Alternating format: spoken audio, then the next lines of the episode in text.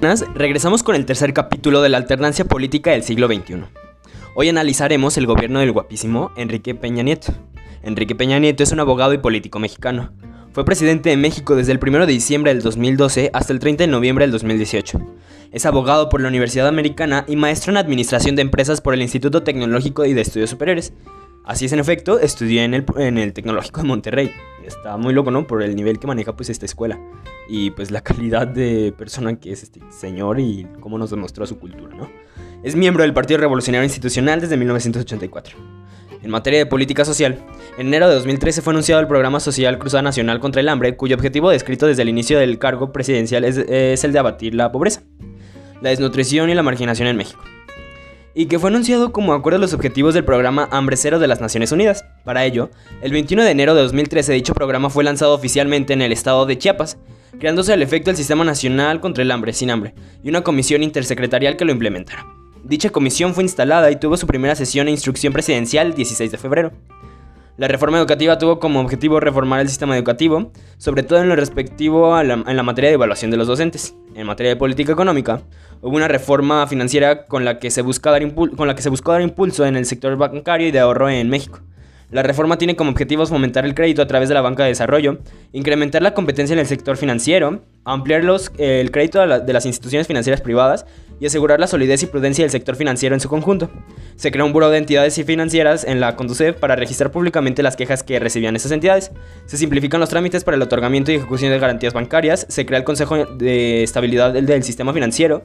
Se prohíbe a los bancos eh, vender productos financieros condicionados a la compra de otros diferentes se crea en un sistema arbitral de la Conducef para poder exigir mayor información a las entidades financieras, se reforman diversas disposiciones sobre el procedimiento de concurso mercantil para darle mayor confiabilidad.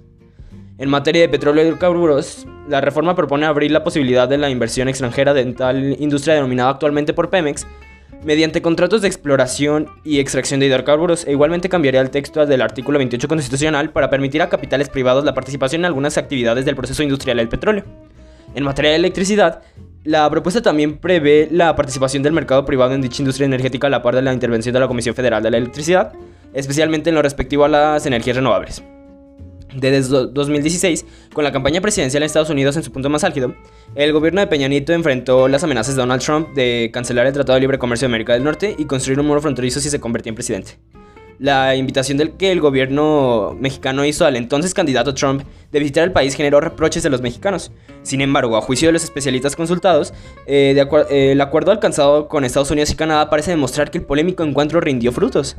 Algo positivo es el tema de la estrategia de controlar y domesticar la furia reflexiva de Donald Trump.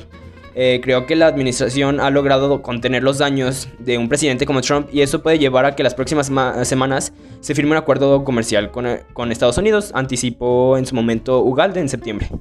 Enrique Peña Nieto quedó, quedó a deber, algo que él mismo ha reconocido. La desaparición de 43 normalistas de Ayotzinapa en 2014 marcó la administración que concluye. Hasta la fecha, el caso sigue sin resolverse y los padres de los estudiantes siguen exigiendo justicia. Además, según la organización de Artículo 19, se suman 46 asesinatos de periodistas durante el sexenio de Peña Nieto. Entre ellos está el, de Rubén Espinosa, Javier Valdés y Miroslava Bridge.